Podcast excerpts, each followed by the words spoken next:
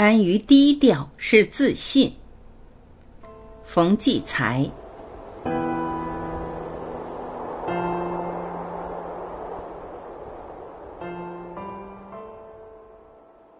有人以为高调是一种成功，因为一个人似乎只有高调才会被人看见、被人关注。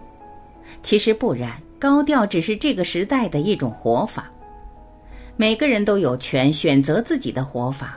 高调不仅风光，还可以名利双收，所以有人选择高调。当然，也有一些人选择另一种活法——低调。这种人不喜欢一举一动都被人关注，一言一语也被人议论，不喜欢在人前显贵，更不喜欢被追逐。他们明白，在商品和消费的社会里，高调存在的代价是被商品化和被消费。这样心甘情愿低调的人就不为人所知，但他们反而能踏踏实实的做自己喜欢的事，充分的享受和咀嚼日子，活得平心静气、安稳踏实。你问他怎么这么低调，他会一笑而过，就像自己爱一个人需要对别人说明吗？所以说，低调是为了生活在自己的世界里，高调是为了生活在别人的世界里。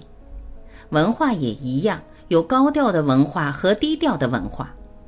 首先，商业文化就必须是高调的，只有高调才会广为人知、热卖热销。低调的话，谁知道？谁去买？然而，热销的东西不可能总热销，它迟早会被更新鲜、更时髦的东西取代。所以说，时尚是商业文化的宠儿，在市场上最成功的是时尚商品。有人说，时尚是造势造出来的，里边有大量的泡沫。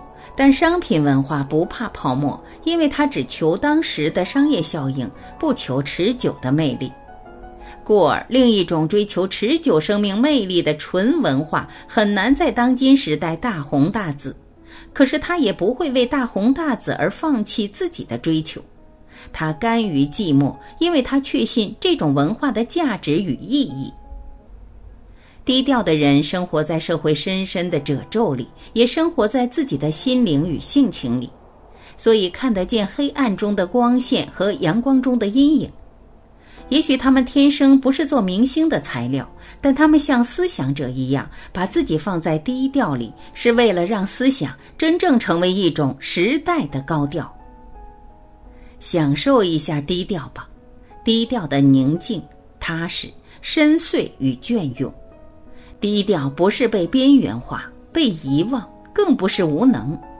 相反，只有自信的人才能做到低调，并安于低调。